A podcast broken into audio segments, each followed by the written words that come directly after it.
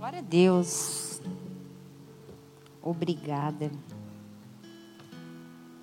Deus é bom, Deus é fiel, Deus é poderoso, Deus é grande, Deus é exaltado. Não há outro a quem a gente queira mais do que a Ele, amém? Glória a Deus. Então vamos lá. Tá tudo certo aí? Estou aqui, é esse lugar mesmo? Amém. Glória a Deus. Vamos orar mais uma vez. Feche seus olhos aí na sua casa. Pai, eu quero na verdade, clamar e interceder pela minha vida e pela vida dos meus irmãos que estão conectados neste momento, em tantos lugares, Pai, em seus lares. E em nome de Jesus Cristo, o pedido, a intercessão, a petição é que essa palavra seja é, eficaz, seja poderosa, seja ungida, que ela cumpra o propósito para qual o Senhor a designou, Deus. Que o teu nome seja exaltado e engrandecido a glória, a honra, o louvor, o domínio e toda exaltação somente ao Senhor e que esta palavra também possa trazer para as nossas vidas restauração, libertação, cura, conserto, confronto, consolo, acalanto e vida, vida em abundância. Eu oro em nome de Jesus para que os teus planos sejam estabelecidos no céu e na terra. Em nome de Jesus, se você crê, diga amém. Glória a Deus, amém. Então vamos lá. A gente está no meio de uma série chamada Iniquidade. Na verdade, esse é o terceiro culto. Se você não assistiu o culto 1 e o culto 2, você pode entrar no podcast Fala Pastor. Você procura o link lá no Instagram, arroba Juliana Modesto D'Ambrose ou arroba Pablo D'Ambrose. E aí você vai encontrar o link. Ao contrário, é D'Ambrose underline Pablo. Então, você encontra os links lá e você pode procurar essas palavras, tá bom? O, sub, o tema é iniquidade, o subtema dessa palavra é tirando o véu e clamando por justiça. Então, é um assunto muito profundo tratar de iniquidade. E, na verdade, eu quero te desafiar a mergulhar nos outros dois, nas outras duas mensagens anteriores. Ouça novamente, o Senhor vai trazer alimento concreto, base, comida feijoada, sólida para você, tá bom? Então eu preciso voltar, né, para falar algumas coisas que eu já disse nos outros cultos, mas para trazer base para quem está assistindo somente esse. O que é iniquidade, pastora? Iniquidade, como eu disse nos cultos anteriores, eu vou chamar de substância. Então, iniquidade é uma. Antes de falar o que é iniquidade, eu vou falar o que é fé. Na verdade, a fé é uma substância, porque a gente não toca, vamos usar esse termo, é uma substância do que, que no, de crença, aquilo que nós cremos, que tem poder para ativar o invisível, que tem, prover, tem poder para ativar o sobrenatural. Então, da mesma forma que eu posso falar que fé é essa substância, eu quero falar que o conceito de iniquidade está diretamente ligado ao coração distorcido de Satanás, que produziu essa substância. A, essa substância espiritual chamada iniquidade, que teve origem na maldade, em Satanás, em Lúcifer. Você está comigo? Fala aí na sua casa, amém. Então, iniquidade é a institucionalização do pecado ou da corrupção. E etimologicamente essa palavra significa aquilo que é distorcido ou que está desviado da palavra de Deus, dos conceitos de Deus. Então, eu quero começar esse culto incitando a sua imaginação. Se você pudesse visualizar a iniquidade, a gente veria algo. Imagina um cordão umbilical, para as mamães é mais fácil, né? Imagina um cordão umbilical, só que um cordão umbilical negro, todo torcido, todo retorcido, cheio de nós, de centenas de nós, de nós com trapos, trapos sujos, trapos repletos de informações, de pactos que se acumularam ao, ao longo da nossa geração. Então, quero que você imagine exatamente essa cena. Então, você sabe que nós herdamos qualidades físicas dos nossos antepassados. Vou te dar um exemplo. A minha filha ela tem olhos azuis, como a bisavó. Não veio nem do papai e nem da mamãe, nem dos avós paternos, mas veio da bisavó. Então, eu não quero me aprofundar muito nesse, nesse assunto hoje, mas eu quero falar que a genética ela pode ser espiritual também. Eu estava lendo um estudo hoje à tarde, de um historiador e um professor de história na USP, sensacional, e ele é ímpio. Então, ele fala mais ou menos isso. Eu vou ler aqui para você. Ele fala sobre o gene de Deus. Se a física. Vou voltar aqui. Uma de suas teses é que a espiritualidade evoluiu como herança genética entre os seres humanos e pode trazer benefícios tanto para a saúde física quanto para a saúde mental. Se a física ensina que a matéria que compõe os nossos corpos é, é, constituído de fragmentos cósmicos, na verdade, essa é a fé de uma pessoa ímpia, né? Ele crê que é de fragmentos cósmicos. Eu creio que é de Adão e Eva e você também. Mas eu quero que você entenda o pensamento dele. Prestem atenção nesta afirmativa. A genética pode nos auxiliar a compreender melhor as raízes evolutivas da espiritualidade. Ou seja, a gente traz uma carga genética espiritual dos nossos pais, dos nossos avós, dos nossos bisavós, dos nossos antepassados. Você está comigo? Então, por que, que eu estou falando de genética espiritual? Porque a gente traz marcas, repete, fala marcas. Espero que você esteja re repetindo aí. Obrigada, tem gente aqui para me ajudar. Espero que você esteja re repetindo aí na sua casa. Marcas. Então, eu penso, por isso eu quero que você pense na iniquidade como um cordão umbilical, algo que vem de geração em geração.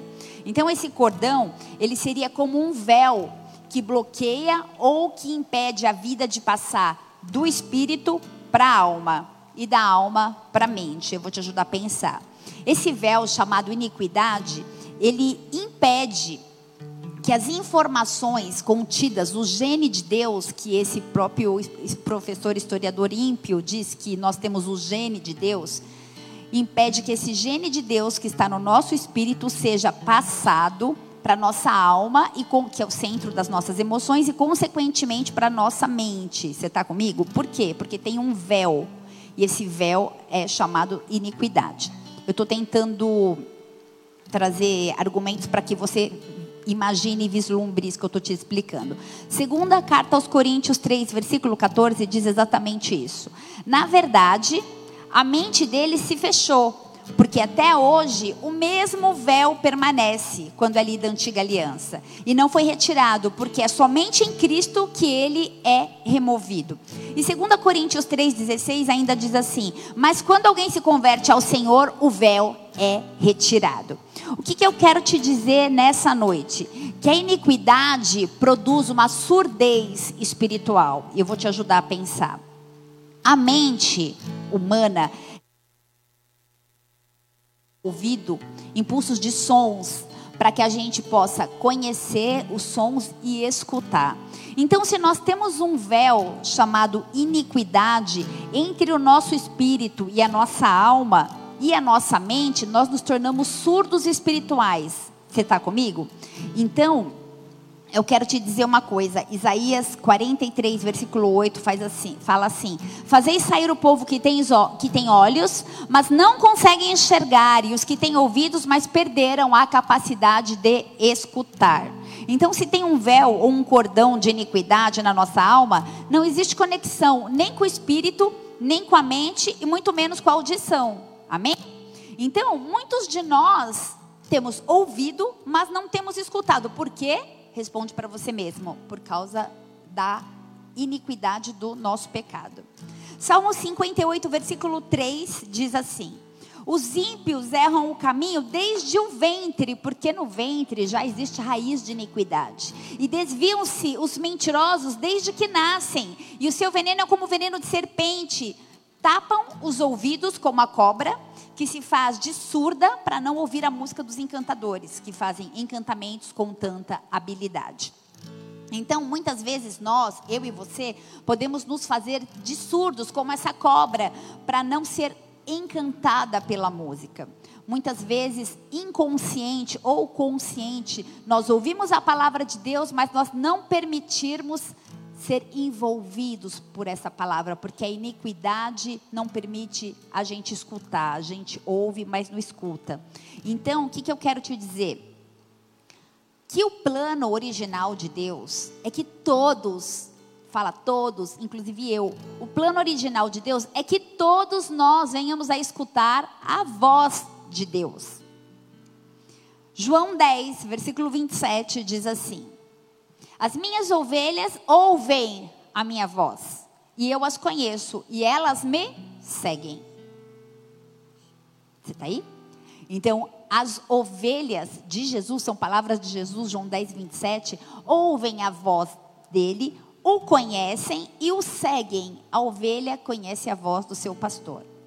Qual tipo de voz você está escutando? Eu sei que nós estamos em um momento onde muitas vozes ecoam na mídia, talvez dentro da sua casa, talvez opiniões dos grupos de WhatsApp, Instagram e todas essas enxurradas de live que a gente tem visto por aí.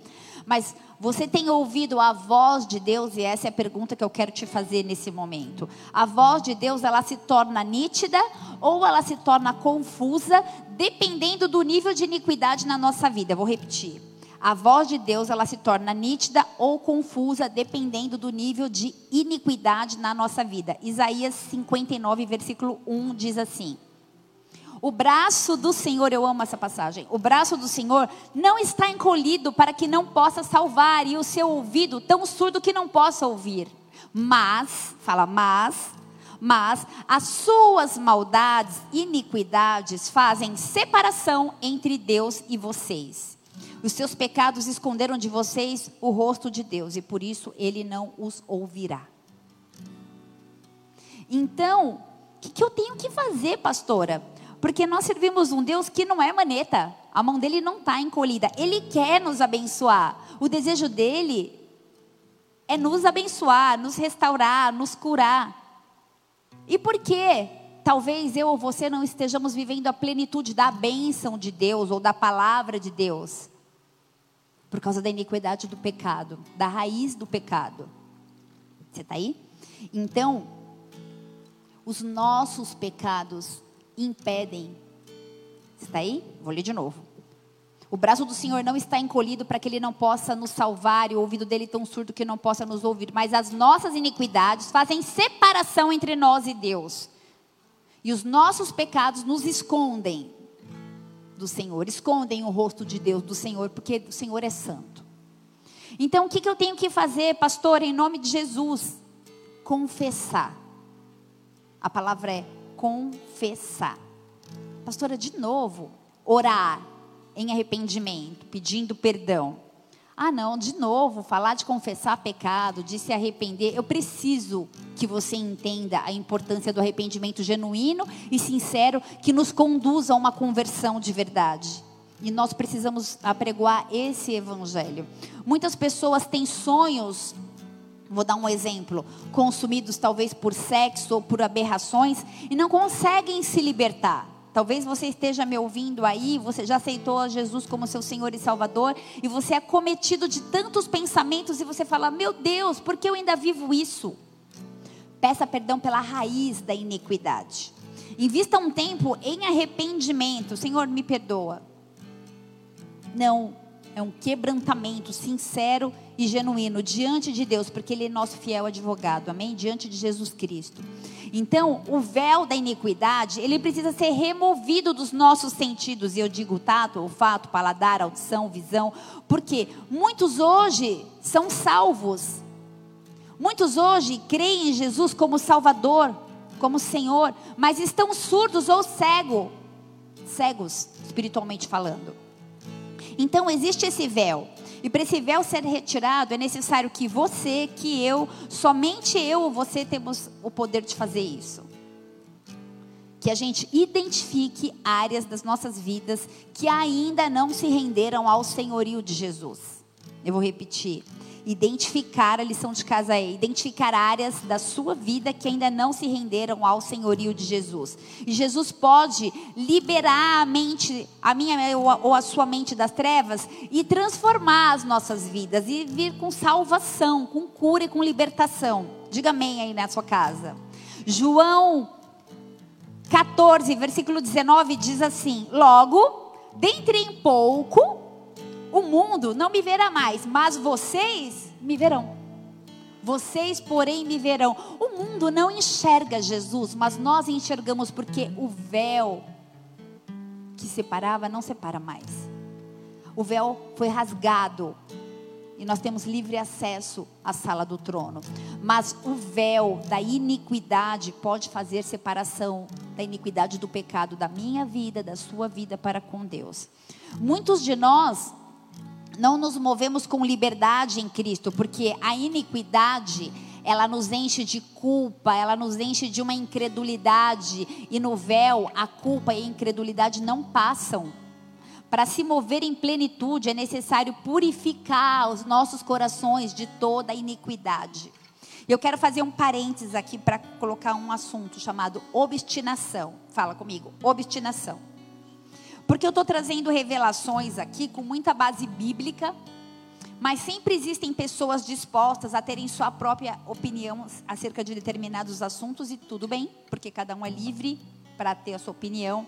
Mas eu quero chamar de pessoas teimosas e pessoas obstinosas, obstinadas, pessoas que fazem da sua própria opinião um ídolo, pessoas que não conseguem escutar uma outra versão. Obstinação é aquela pessoa que diz: Eu estou certo, eu estou certa, eu não vou mudar de opinião. Pessoas obstinadas não gostam de rever metodologias, conceitos, dogmas. Pessoas obstinadas, elas não gostam de não serem a dona ou os donos da razão. E tradições ou formas teológicas de pensar não deixam muitas vezes Deus intervir porque ele respeita o nosso livre-arbítrio. Diga amém. Um véu, muitas vezes, nos impede de ouvir a voz de Deus. Ah, porque minha mãe falou que era assim, porque minha avó falou que era assim, e essa cadeia de iniquidade religiosa vem passando culturalmente para as nossas vidas, e a verdade revelada não é tão verdade assim para nós. Então, o que, que eu quero trazer nessa noite. Eu quero clamar para que todos nós possamos ser revestidos de um manto de humildade. De um manto de humildade, para que a gente possa ser conduzido ao arrependimento de práticas religiosas ou de práticas pecaminosas, de forma consciente ou inconsciente, que muitas vezes a gente não está disposto a largar, porque a gente acha que está certo. E a gente está, na verdade, não quer dar o braço a torcer, que eu tenho 44 anos e essa altura do campeonato vou ter que mudar tudo aquilo que eu acreditei minha vida inteira. Porque eu cria e que eu ia reencarnar e vir melhor. Eu cria tantas coisas. Eu cria que eu podia ser uma borboleta e sair voando. Tem tanta gente que crê em tanta coisa. A iniquidade ela pode ser cultural e religiosa, como eu disse, mas é preciso discernir que tudo isso é espiritual. Tudo isso é uma estratégia de Satanás para matar, roubar e destruir. Então, a gente canta um louvor que diz: Eu tenho sede de justiça, sede de justiça, sacia minha sede, Senhor. Só que se a gente soubesse o que é clamar por justiça, justiça, eu quero fazer nessa noite, na verdade, eu quero clamar para que nessa noite a gente entenda a justiça de Deus. Não a minha justiça, não a sua justiça, mas a justiça de Deus. A justiça de Deus, ela está completamente, diretamente ligada ao trono de Deus. A justiça é um atributo que alinha todas as coisas com o reino de Deus. Eu vou repetir. A justiça é um atributo que alinha todas as coisas com o reino de Deus. Você acha que essa quarentena não tem nada a ver com a justiça de Deus? Você acha que a mão de Deus não está sobre as nossas vidas, sobre a nossa nação, sobre todo mundo, sobre tudo que nós temos vivido? A gente clama por justiça e eu estou falando justiça de Deus, porque a iniquidade é uma força oposta. Se eu pudesse dar um antônimo para iniquidade, eu falaria justiça, porque iniquidade é uma força oposta à justiça de Deus. É uma força que perverte e distorce e cria uma separação entre nós e o plano de Deus e os planos de Deus. A justiça, ela julga a iniquidade ela combate a iniquidade. A justiça ela atrai bênçãos, a justiça ela atrai riquezas espirituais e materiais. Porque a justiça de Deus quebra a iniquidade. A justiça de Deus quebra a iniquidade. E eu creio que nesse momento você já deve estar clamando: Deus, vem com a tua justiça sobre a minha vida. Deus, vem com a tua justiça sobre a minha casa. Senhor, quebra toda a raiz de iniquidade que existe em mim, que eu saiba ou não, que eu tenha consciência ou não, que seja cultural ou religiosa. Me ajuda. Eu quero arrancar a iniquidade, o pecado institucionalizado na minha vida. Mas eu quero te dizer uma coisa: quando a justiça de Deus é manifesta, a iniquidade é quebrada. Por isso, clame pela manifestação da justiça de Deus. E onde a glória de Deus, a glória de Deus, a Shekinah é manifesta, a justiça opera. Quando existe a manifestação da glória, a justiça opera, a justiça de Deus. E isso é algo além da justificação através da graça. Você está aí? Eu não estou falando de salvação. Eu não estou falando de uma justificação através da fé, através da graça que Jesus Cristo morreu e o sangue dele me justifica. Mas eu estou falando de uma justificação pela fé, pelo poder de Deus, pelo sobrenatural de Deus que destrói toda a raiz de iniquidade. A glória de Deus, ela é diferente da unção de Deus sobre nós, porque quando a unção de Deus vem, nós somos cheios de alegria, nós somos cheios de amor, nós vivemos algo sobrenatural. Mas quando a glória vem, o fogo, o fogo consumidor de Deus queima e destrói tudo aquilo que nos separa dele. O fogo consumidor de Deus vai invadir a tua casa e vai destruir tudo aquilo que te separa de Deus. Espírito Santo de Deus, eu declaro a manifestação da glória. Eu declaro fogo sobre as famílias, Pai, que estão ouvindo. Espírito Santo de Deus, vem com a justiça, vem com a glória e vem, Senhor, em nome de Jesus, quebrar tudo aquilo que impede que a sua mão venha nos alcançar, porque nós não servimos a um Deus maneta. Diga amém, dê uma salva de palmas a Jesus, porque Ele é bom. Aleluia!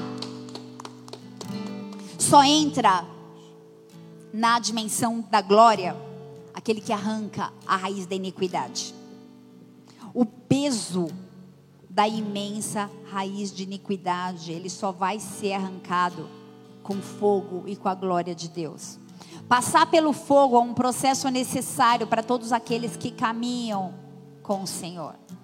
A glória de Deus, ela traz revelação. A glória de Deus, ela traz juízo. A glória de Deus, ela traz correção. Ela traz alinhamento. E em alguns extremos, ela traz também destruição para recomeçar. Talvez nesse exato momento, na nossa nação, nós estamos hoje no trigésimo dia do primeiro óbito do coronavírus. 30 dias. E o nosso vamos falar a nossa nação, nosso país, mas o mundo está um caos. Eu quero falar sobre a manifestação da justiça e da glória de Deus, que arranca a raiz da iniquidade. Nós estamos sendo conduzidos a um tempo de arrependimento, igreja, e não tem como pregar outro tipo de evangelho que não seja esse. Jesus, ele condenou toda a prática de iniquidade. Ele explicou que esse vai ser o grande motivo da perdição de muitos. Mateus 7, abre na sua casa se você puder, versículo 19. O Senhor fala que nos últimos dias a iniquidade se multiplicará. Nós temos vivido tempos de multiplicação da iniquidade. Mateus 7, versículo 19 diz: Toda árvore que não produz bons frutos, ela é cortada e lançada onde? No fogo. Assim, pelos seus frutos vocês os reconhecerão. Nós seremos reconhecidos não é pelo que a gente fala, é pelo que a gente faz. Não são palavras, são atitudes. Nem todo aquele que me diz Senhor, Senhor entrará no reino de Deus, mas apenas aquele que faz a vontade do meu Pai que está nos céus. Muitos me dirão naquele dia: Senhor, Senhor, nós profetizamos em Teu nome, em Teu nome expulsamos demônios, realizamos nós muitos milagres. E então eu lhes direi claramente: Nunca os conheci. Afastem-se de mim, vós que praticais a iniquidade. Os nossos frutos revelam o nosso caráter. Eu vou repetir. Os nossos frutos revelam o nosso caráter. E a gente não pode parar de declarar palavras de louvor e viver uma hipocrisia fazendo a nossa própria vontade. Muitas vezes a gente tem atitudes que não condizem com, tem palavras que não condizem com as nossas atitudes. Mateus 24, versículo 12 fala assim: Devido ao aumento da iniquidade, o amor se esfriará. Sabe por que o amor está se esfriando em nosso meio? Porque a iniquidade tem aumentado. É chegado um tempo em que o Senhor nos chama para olhar para dentro de nós. Ele permitiu que esse vírus de fora nos levasse, nos levasse para dentro, para de, dentro, né, para dentro, para dentro das nossas casas, para dentro de nós mesmos. É um tempo de análise. O que eu tenho feito da minha vida?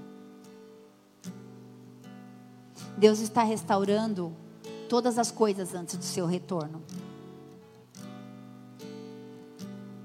Eu creio, igreja, eu creio profundamente na cruz. Eu creio profundamente na obra da cruz. A obra da cruz é minha razão de viver. Eu creio na redenção, eu creio na justificação, eu creio que nós somos salvos pela graça por meio da fé. Mas eu creio que nós temos diluído o evangelho em metodologias de autoestima nós temos diluído o evangelho em metodologias de coaching. Nós temos diluído o evangelho em métodos e métodos. Dez formas para alcançar tal. Cinco formas para conseguir tal. Nós temos diluído o evangelho em teorias motivacionais, em teorias de prosperidade. O evangelho precisa confrontar o pecado. Nós estamos prestes a ver grandes coisas. Eis que é chegado um tempo de avivamento. Nós estamos às margens da plenitude da vida abundante que nos foi prometida. E eu vos darei vida e vida em abundância, diz o Senhor. Por isso é necessário que a gente tenha aliança com o Santo dos Santos. Sem santidade não veremos a Deus. Sem santidade não veremos a Deus. Não adianta nós repetirmos orações sem entendimento do pecado. Não adianta nós fazermos assistência social ou assistencialismo cheios de iniquidade habitando em nós. Muitos cristãos professam vivem sobre a crença que foram justificados pela graça e que entrarão no reino de Deus, mas andam de mãos dadas com práticas de pecado. E essa é uma palavra para nos levar ao arrependimento, para nos levar aos pés do Senhor. Talvez por uma cegueira, talvez por uma surdez espiritual causado pela iniquidade. Por isso eu quero trazer certeza ao teu entendimento nessa noite. Sem santidade não veremos ao Senhor. Romanos 10, 10 diz que com a boca a gente confessa a salvação. Por isso a gente faz apelo em todos os cultos. Por isso a gente encontra pessoas e a gente conduz pessoas a fazer uma confissão de fé. Mas a palavra, essa mesma passagem, Romanos 10, 10, na parte B, diz assim: Mas com o coração cremos para a justiça eu confesso com a minha boca, mas o meu coração crê para a justiça de Deus. Em 1 João 3,9 fala assim: todo aquele que é nascido de Deus não vive na prática do pecado, pois o que permanece nele é a semente divina. Semente divina, DNA de Deus. E ora, esse não pode viver pecando porque ele é nascido de Deus. Eu vou encerrar essa passagem na verdade, eu vou encerrar esse culto falando de Gálatas 5, versículo 24. Os que pertencem a Cristo crucificaram a carne com as paixões e os desejos. Deixa eu te fazer uma pergunta. Você entende o que é crucificar? Você consegue pensar na imagem de Jesus crucificado? A palavra diz que nós crucificaríamos a nossa carne. Quantos de nós estamos dispostos? A carne, a cobiça e toda a concupiscência dos olhos. Crucificar a iniquidade. Essa é uma noite onde nós vamos crucificar a iniquidade. Deixa eu te contar uma história. Em Mateus 19, depois você lê na, na sua casa, tinha um jovem, esse jovem se aproximou de Jesus e ele falou que ele queria seguir Jesus. Muitas pessoas seguiam Jesus nesse momento. E Jesus respondeu e disse assim: Você quer me seguir? Vende tudo que você tem e me siga. E quando aquele jovem ouviu isso, ele se afastou muito triste, porque a palavra diz que ele tinha muitas riquezas. Nos dias de hoje, talvez esse jovem ouvisse de mim, ou talvez até de você: Não se preocupe, tudo bem. Você não precisa dar o seu dinheiro, você não precisa dar a sua amante. Você não precisa dar o seu ódio, nem o seu ídolo, nem o seu alcoolismo. Jesus te ama. E ama mesmo. Deixa eu fazer uma oração para você e ele vai habitar no seu coração. Você acha que vai? Seja sincero com você mesmo. Você acha que Jesus habita em um coração iníquo? De uma pessoa que não se arrepende porque ele confessou com os lábios uma oração que ele nem sabe o que significa? Nós não podemos mais pregar um evangelho que não traz confronto. Sem confronto, sem arrependimento, não tem salvação. A gente não pode achar que sem mudança de hábito a gente caminha com Jesus. Eis que tudo que era velho se faz novo. Sabe por quê? A palavra diz que nós somos imagem de Cristo. Nós somos a imagem de Cristo. Você sabe disso? Nós somos a imagem de Cristo Jesus. Porque Jesus ele passou por dois processos, um de morte e um de ressurreição. Deixa eu te falar, morto não sente dor. Enquanto nós sentimos dor, nós não morremos. Nós ainda estamos vivos demais. E quando nós res, somos ressuscitados, ou nós nos tornarmos ressurretos, para passar pelo mesmo processo de Jesus, para sermos a imagem e semelhança de Jesus e formos ressurretos, nós recebemos a chave para a vida eterna e por isso nada mais importa. Nada mais importa. Posso ouvir um amém? O que tem atrelado a tua vida? Como você tem caminhado no Evangelho com Jesus Cristo? Eu falei que eu ia encerrar, eu estou olhando aqui, eu tenho mais um tempinho. Eu quero que você anote aí, tome nota, como o pastor disse, Isaías 59. Isaías 59, leia esse capítulo todo na tua casa. Isaías 59, ele fala no capítulo todo acerca de iniquidade. E nós vamos encerrar esse culto fazendo um ato de arrependimento. Sem arrependimento não há conversão. E eu vou basear essa oração de arrependimento em Isaías 59. Mas antes eu quero te dizer o que o dicionário diz acerca de arrependimento. Eu, eu te digo que não são lágrimas.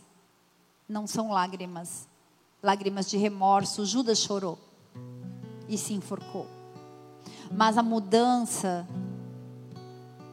de comportamento são lágrimas como de João, que ao ser confrontado por Jesus, João, tu me amas, tu me amas, tu me amas três vezes. A palavra diz que ele chorou amargamente e após esse tempo de arrependimento, a história foi mudada. João não Pedro, né? falei João. Pedro, tu me amas? Pedro, tu me amas? E a igreja foi edificada sobre Pedro. Arrependimento, segundo o dicionário, diz assim: pesar ou lamentação pelo mal cometido, contrição, negação ou desistência de algo feito ou pensado em tempos passados. Arrependimento ainda é uma faculdade concedida às partes de, fazer, de desfazer algum contrato anteriormente celebrado. Nós fazemos contratos no mundo espiritual com as trevas antes de conhecermos a Jesus. E o arrependimento, ele diz que nós rasgamos esse contrato. A palavra de Deus diz que toda escrita de dívida foi rasgada. E para concluir, eu digo que arrependimento é um ato central que consiste em um sentimento de repúdio, um sentimento de rejeição sincera por parte do pecador ao seu comportamento anterior. Feche seus olhos. Vamos orar.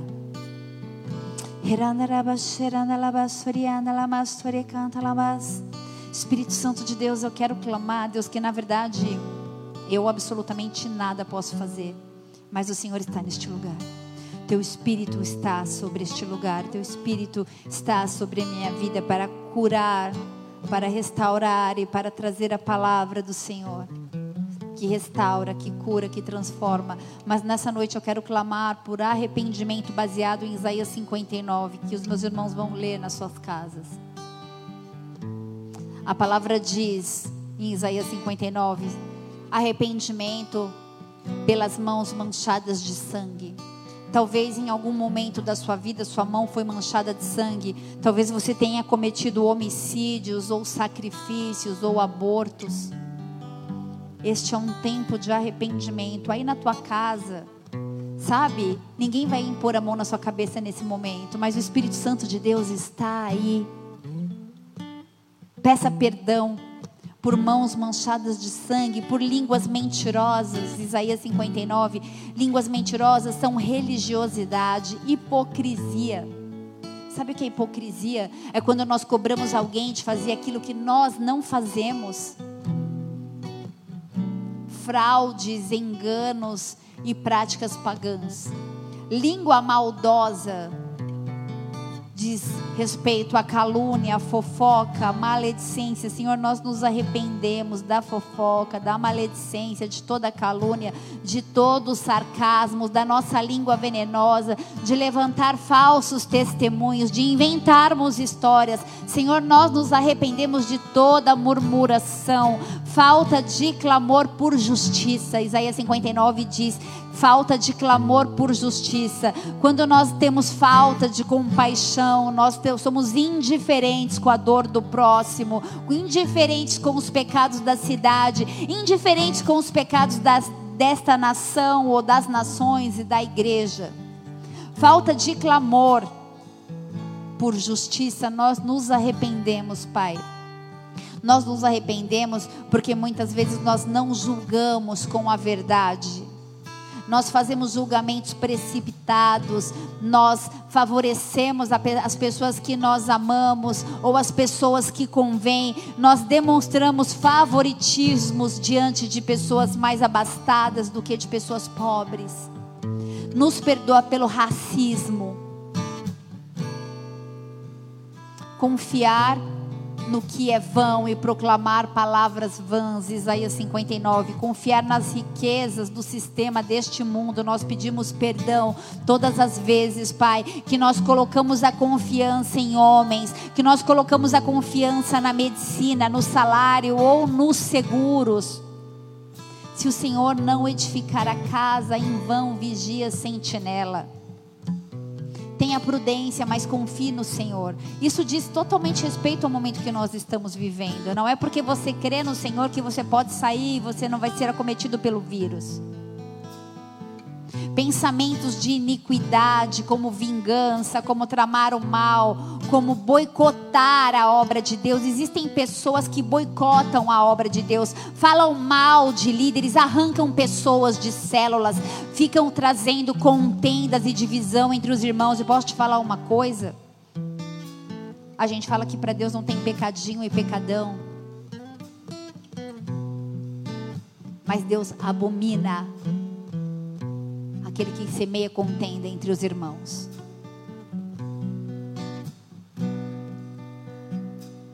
Pensamentos de iniquidade, nós nos arrependemos, Pai, por todo pensamento de iniquidade, por toda vingança, por todas as vezes que nós tramamos o mal, todas as vezes que nós somos cheios de ressentimentos, de amargura. Nós pedimos perdão por não andarmos com a justiça. Confiar muito mais na justiça do homem ao invés de confiar na justiça de Deus. Todas as vezes que nós assumimos o governo da nossa própria vida, nós pedimos perdão ao Senhor. Nós colocamos muitas vezes as nossas decisões acima das decisões do Senhor e nós pedimos perdão por isso. E nós pedimos perdão por toda rebelião. Isaías 59 também trata disso rebelião contra Deus, contra seus estatutos, Nós pedimos perdão todas as vezes que nós nos afastamos do Senhor. Todas as vezes que nós confiamos em outros deuses ou que somos idólatras. Que vivemos o ocultismo, a feitiçaria, a adivinhação, a nova era, o satanismo. Todas as vezes que nós nos rendemos a mamon, nós pedimos perdão, Senhor. Senhor, em nome de Jesus, nós queremos confessar palavras, Pai, situações, coisas que nós vivemos em nosso passado e apresentar diante do Senhor, clamando por perdão, clamando por restauração. Clame ao Senhor.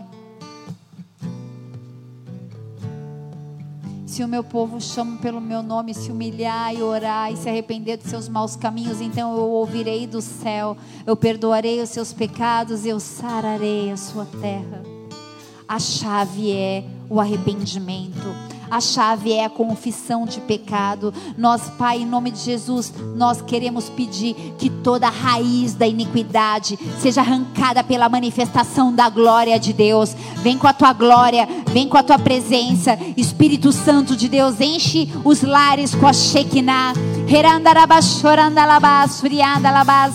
Espírito Santo, vem. Espírito Santo, vem. Vamos adorar o Senhor. Adore na sua casa. Clame pela manifestação da glória. Clame pela justiça de Deus. Clame pela sobrenaturalidade do Senhor invadindo a tua casa, a tua vida e arrancando toda a raiz de iniquidade. Em nome de Jesus. Aleluia.